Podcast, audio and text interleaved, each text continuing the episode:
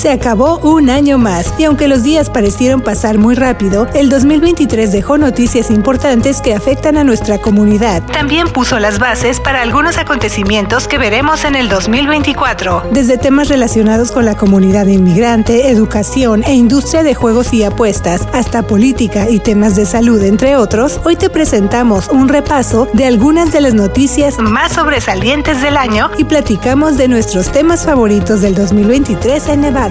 ¿Y a ti, cuáles fueron algunas de las noticias que más te llamaron la atención en Nevada durante el 2023? Mándanos tus comentarios, prepárate un cafecito y acompáñanos en este recorrido informativo. Primera parte. Bienvenidos a Cafecito Nevada.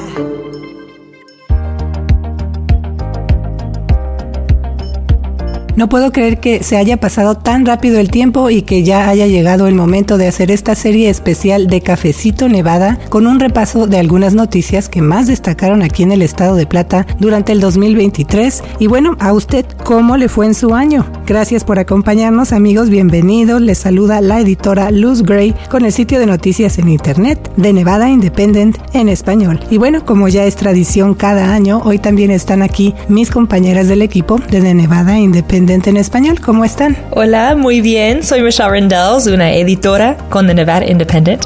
Hola, soy Rocío Hernández, reportera con The Nevada Independent. Hola, soy Janel Calderón con The Nevada Independent. bueno, estamos hablando de que vamos a hacer un resumen tratando de pues destacar algunos de los temas que dieron la, la, noticia en el 2023, así que este es un repaso, la primera parte y precisamente para iniciar este repaso me gustaría empezar por la industria hotelera en Las Vegas, en especial porque miles de trabajadores que pertenecen al sindicato de la Unión Culinaria Local 226 estuvieron a punto de iniciar una huelga lo que llamó la atención por lo que eso hubiera implicado en ese sector tan importante, incluyendo que faltaban pocos días también para que arrancara pues un evento muy trascendente que fue la carrera de autos Gran Premio Fórmula 1 de Las Vegas. Así que ese era el panorama, Michelle. Así es, Luz. Esa huelga parecía estar muy cercana, pero antes del Día de Acción de Gracias, unos 40 mil empleados no relacionados con el área de juegos y apuestas Strip o franja hotelera ratificaron nuevos convenios colectivos de cinco años con Caesars Entertainment, MGM Resorts International y Wynn Resorts. Esos convenios incluyen uno de los puntos más importantes que buscaban los trabajadores. Eso es un aumento salarial que ahora va a ser del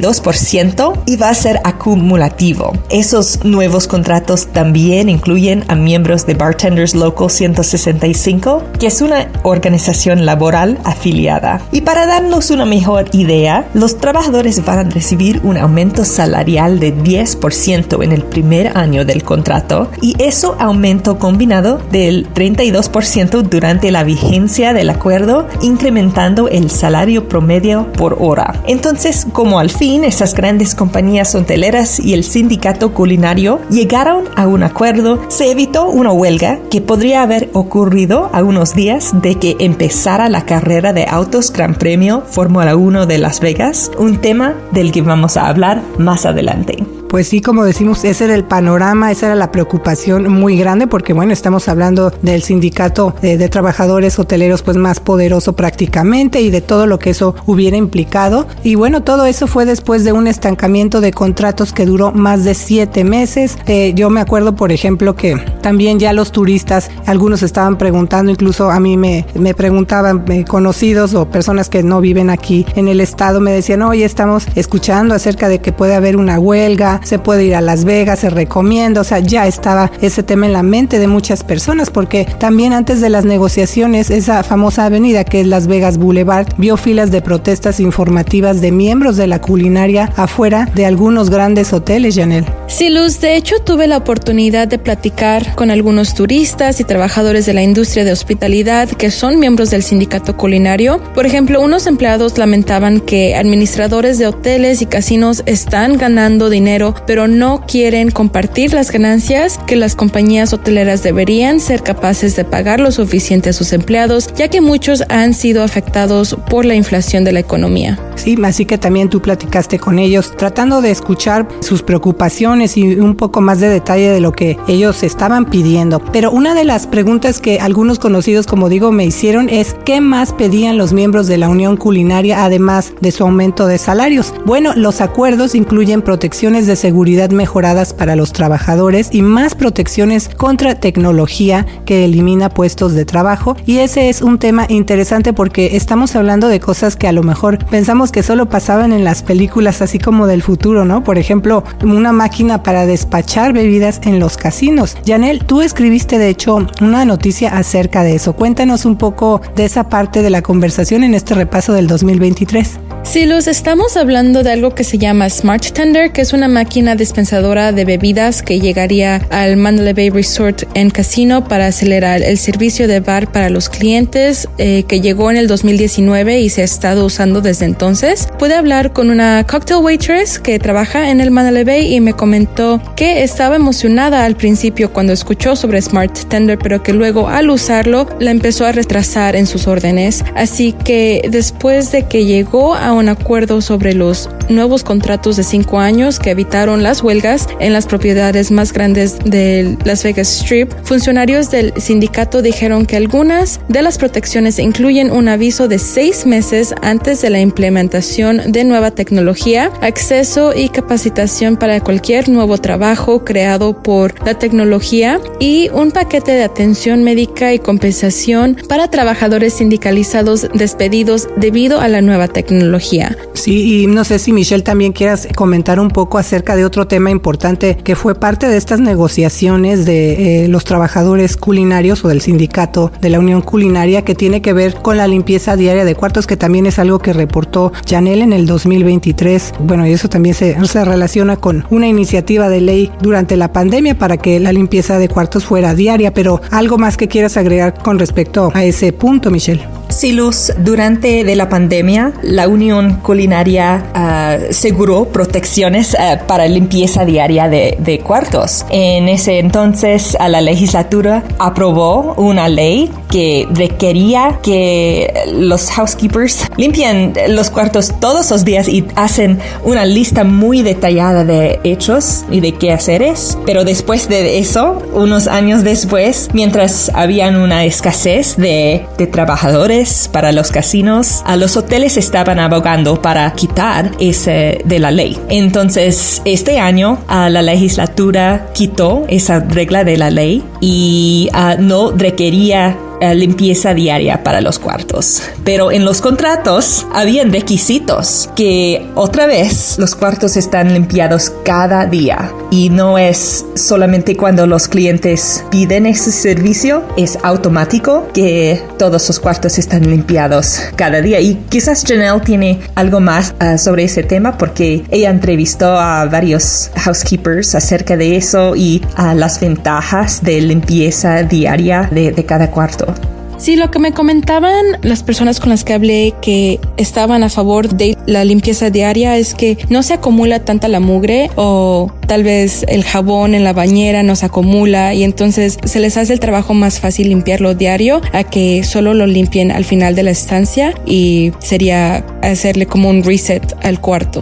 Sí, como decimos, una parte importante, un tema dentro de estos nuevos contratos que se lograron y también uno como visitante o como turista cuando te hospedas en el cuarto, eso es algo que se nota, la limpieza y ellos en el caso de los trabajadores que se dedican específicamente a esa función es lo que decían, bueno, es que cuando se deja de limpiar un cuarto uno o dos días se va acumulando todo esto como te mencionaron a ti, Janel, así que los trabajadores de la industria hotelera de Las Vegas que pertenecen al sindicato de la Unión Culinaria y tres de las principales empresas de ese sector fueron protagonistas de una de las conversaciones más destacadas en este 2023 como estamos mencionando. Pero la palabra huelga también se llegó a escuchar en el área de educación en el 2023. Si bien no hubo una huelga de maestros, Rocío, el tema de negociaciones y negociaciones entre el sindicato local de maestros y el distrito escolar del condado Clark hizo noticia justo a fines de diciembre cuando tú reportaste que después de varios meses de negociaciones estancadas, maestros del condado Clark obtendrán aumento salarial de casi el 20%, Rocío. Así es, Luz. En el 2023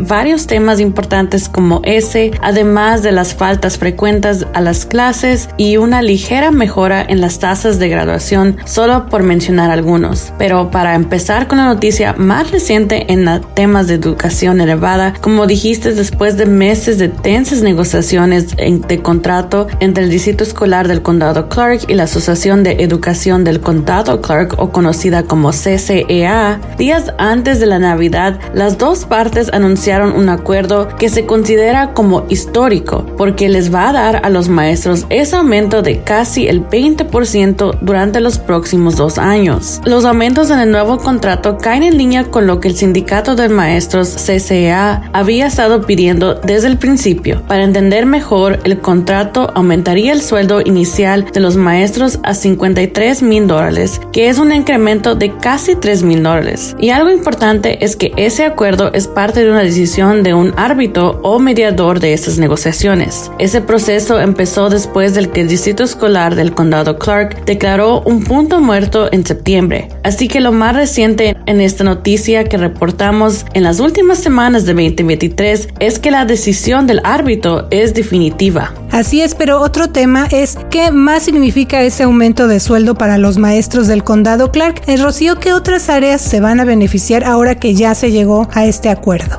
Sí, Luz, el acuerdo incluye un aumento salarial del 10% en el primer año del contrato, un incremento del 8% en el segundo año, 5 mil dólares adicionales en pago para maestros de educación especial y maestros de escuelas título 1, que son las que tienen un alto porcentaje de estudiantes de familias de bajos ingresos y también esas escuelas tienen que tener tasas de vacantes del 5% o más. El sindicato señaló que el contrato es importante para sus esfuerzos de que haya maestros calificados en cada salón de clases al abordar problemas de reclutamiento y retención mediante el aumento de la compensación para los maestros en el condado Clark. Sí, y en el caso del CCSD o el Distrito Escolar del Condado Clark, el superintendente Jesús Jara indicó que la Junta Directiva Escolar y él están complacidos de que el contrato aprobado brinde a los maestros los aumentos salariales que merecen y también que ese incremento al mismo tiempo se ajuste con el presupuesto de 637 millones que asignó el distrito para el personal o los maestros con licencia. Y bueno, al día siguiente entonces de que se dio a conocer ese acuerdo histórico, histórico que le estamos informando que le va a otorgar a los maestros del condado Clark un aumento de casi el 20% durante los próximos dos años, hubo una conferencia de prensa a la que tú asististe, Rocío. ¿Cuáles son algunos puntos que puedes destacar de ahí de lo que se informó? Bueno, el director ejecutivo del sindicato, que se llama John Valerita, dijo que el futuro del aumento adicional para los maestros de educación especial y ciertos maestros en escuelas de título 1 dependería de si los legisladores renueven o no un proyecto de ley que se conoce como SB 231. Esa iniciativa otorga fondos adicionales a los distritos para apoyar aumentos para los maestros. Valerita dijo que el gobernador Lombardo y el presidente demócrata de la Asamblea Steve Yeager también han expresado su apoyo para conseguir fondos adicionales. Y en la conferencia de prensa que hubo al día siguiente de que se dio el anuncio del acuerdo, Valerita también criticó al liderazgo del distrito escolar, en especialmente al superintendente Jesús Jara. Valerita dijo que Jara manejó mal las negociaciones. El líder del CCA dijo que el sindicato de maestros va a continuar con los esfuerzos para forzar a que Jara se vaya del distrito. El sindicato también va a luchar para revocar una ley que hace ilegal que los maestros hagan huelgas.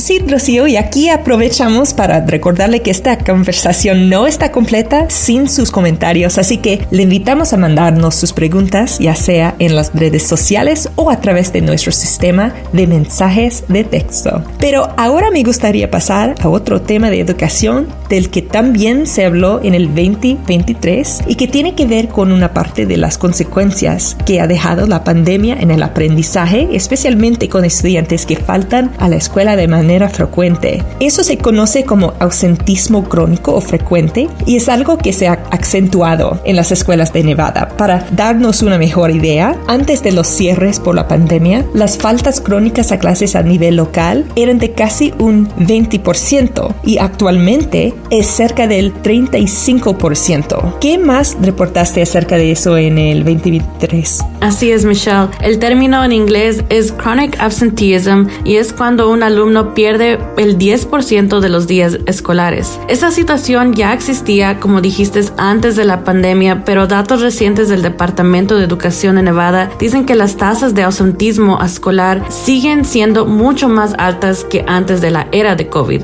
Por ejemplo, casi el 35% de los estudiantes de Nevada faltaron frecuentemente a las clases en el año escolar de 2022-23. En el último año antes de que comenzara la pandemia, casi el 19% de los alumnos faltaron a la escuela de manera frecuente. Y también es interesante saber qué factores podrían estar causando esta situación. ¿Qué circunstancias se han visto en algunas escuelas en cuanto a las faltas constantes de los alumnos? Bueno, por ejemplo, platicamos con el, director ejecutivo de una escuela charter en East Las Vegas que se llama Academia Futuro y él nos dijo que um, lo que él ha visto es que los padres este, están dejando que sus hijos se queden en casas cuando están enfermos, como con una tos o como una gripa, cosas que antes padres mandarían a sus estudiantes con esas enfermedades a la escuela, pero ahora después de COVID y después de que you know, los padres han recibido tanta información diciéndoles para no mandar a sus estudiantes cuando están enfermos, para que no se contagien los otros estudiantes. Ahora las escuelas están viendo que los padres siguen siguiendo esas recomendaciones, entonces estamos viendo más estudiantes faltar por enfermedades que digamos que son menores. Otras barreras incluyen la falta de transporte para llegar a la escuela y la inseguridad alimentaria y de vivienda. Esos problemas se agravaron para las familias que tuvieron dificultades financieras durante la pandemia o incluso perdieron a miembros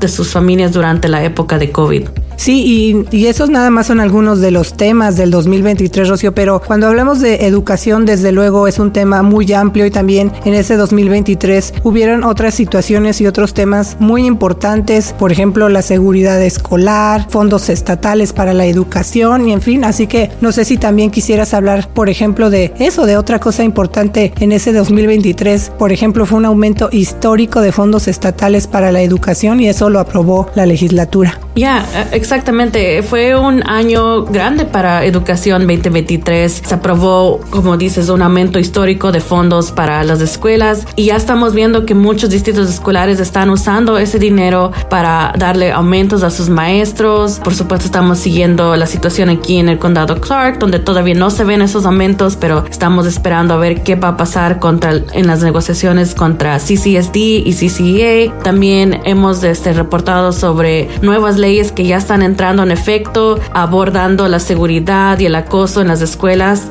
Entonces vamos a seguir a ver qué cambios van a hacer esas leyes, qué van a sentir los maestros que fueron una gran parte de formando esas leyes y vamos a seguir eso y muchos temas más en el 2024 y el año siguiente. Sí, por ejemplo, en el caso de este aumento histórico de fondos estatales para la educación, que es algo que, bueno, siempre se está pidiendo de diversas eh, áreas de personas que están en este mundo de la educación, aunque hay más dinero para las escuelas, también eso ha creado controversia porque se está cuestionando cómo se van a, a dividir precisamente esos fondos, incluyendo, como ya mencionamos, en estas negociaciones de contratos con el sindicato de maestros en el condado Clark. Igual el tema de la seguridad se vio en el 2000 2023 se sigue cuestionando y le vamos a dar seguimiento, como mencionas Rocío, el siguiente año porque ese es un tema que sigue muy vigente. Después de ataques violentos que se vieron, entonces los líderes están tratando de balancear su respuesta y ver qué se va a hacer, cómo van a responder a estas situaciones que se están presentando. Se deben perdonar también y restaurar los estudiantes después de mal comportamiento o castigarlos con más fuerza, que creo que el concepto vendría traduciéndose como justicia restaurativa o medidas para ver cómo se van a abordar entonces esos temas de disciplina también en las escuelas. Así que Rocío, empezarás el 2024 también con todos estos temas para darle seguimiento porque precisamente se pasan de este 2023 que concluye al nuevo año.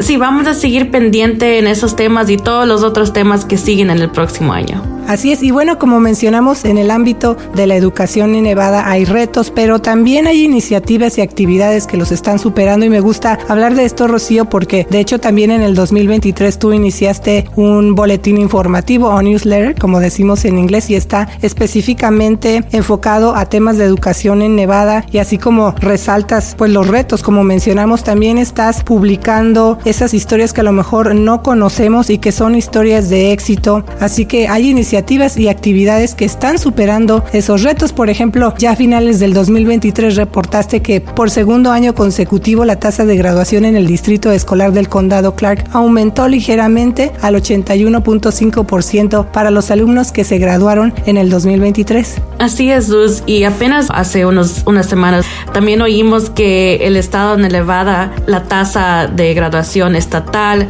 se quedó alrededor del 81%, que no es un aumento, pero tampoco no es una baja. Así es que el Estado está, you know, contento con esos resultados, pero sigue trabajando para mejorarlos aún más y más que nada regresar a lo que teníamos antes de la pandemia. La medida aquí en el Distrito Escolar del Condado Clark está alrededor del 81.5%, que es un poquito mejor que el año pasado que vimos, pero la tasa sigue siendo más baja que antes de la pandemia, que era alrededor de 86%. Otros datos que vimos en cuanto a la graduación en CCSD es que cerca de 22 mil estudiantes obtuvieron sus diplomas el pasado año escolar. 21 preparatorias tuvieron tasas de graduación del más del 95% y 7 escuelas, incluyendo East Career y Technical Academy, que cuenta con unos 2.000 estudiantes en East Las Vegas, y Mission High School, que atiende a unos 20 estudiantes en recuperación de abusos de sustancias, alcanzaron tasas de graduación del 100%. Entonces, eh, esas son cosas que you know, hay que celebrar de lo que están haciendo nuestros estudiantes y lo que están haciendo las escuelas y los maestros que apoyan a esos estudiantes. Definitivamente, y como mencionamos, tienes entonces este boletín que está en inglés y nosotros en español vamos traduciendo algunas de estas historias también para que la comunidad las vaya conociendo. Se me vienen a la mente una maestra que abrió su propio salón de clases en el garage de su casa, en fin, así que todas estas son historias también de éxito en materia de educación. Pero bueno, otras noticias positivas que reportamos en el 2023 acerca de educación fueron las relacionadas, como digo, con programas que les están enseñando nuevas habilidades empresariales a los estudiantes. Si quieres mencionar un poquito de eso también para que nuestra comunidad recuerde el 2023 de esa manera positiva, Rocío. Sí, uh, de hecho, durante la, la, Semana de Acción de Gracias reportamos sobre unos estudiantes que tienen su propio negocio, están criando pavos para servirle a su comunidad y esa historia fue tan bonita para ver cómo los, uh, los estudiantes participan en eso, están aprendiendo, you know, estos negocios de cómo cuidar animales y luego también cómo procesar a los animales para que estén listos para la cena. Entonces, este fue una de esas historias que estamos reportando sobre escuelas enseñándole lo que necesitan saber los estudiantes para manejar su propio negocio, para cuidar a sus animales y todo eso lo que están aprendiendo va a ayudar a esos estudiantes en sus carreras en el futuro. Así es, sus habilidades empresariales y usted desde ahorita también le recordamos que puede visitar de Nevada Independent en español para ver todas estas noticias y también hay fotos, en este caso de la que cuenta eh, nuestra colega Rocío Hernández de esta, este trabajo que están haciendo los estudiantes para criar a los pavos, pues ahí están las fotos para que usted las vea también. Pero ahora me gustaría también pasar con Janel para que tú nos compartas un poco, Janel, de las historias que tú recuerdes del 2023 y que quieras compartir. Sí, una de mis favoritas este año fue que una historia que hice acerca de mujeres emprendedoras aquí en Las Vegas. Son mamás o mujeres, muchas inmigrantes que están queriendo apoyar a sus familias de su parte, no, no solo ayudar a su esposo o si están ellas solas, tratando de mejorar su vida haciendo sus propios negocios. También vimos mucho sobre los vendedores ambulantes, así como los eloteros y paleteros y las reglas o regulaciones que están implementando el condado, el estado, el distrito de salud, aquí en el sur de Nevada, también en el norte de Nevada, y que eso salió de la legislatura y me gustó cubrir la legislatura este año porque hubieron muchos temas que involucran a nuestra comunidad latina. Definitivamente, como decimos, un año muy, muy movido en materia de noticias y esto pues incluye a nuestra comunidad inmigrante y comunidad latina. Y bueno, Michelle, también platícanos tú desde nuestro punto de vista como editoras, también pues aprendemos mucho junto con el trabajo que hacen nuestros colegas reporteros.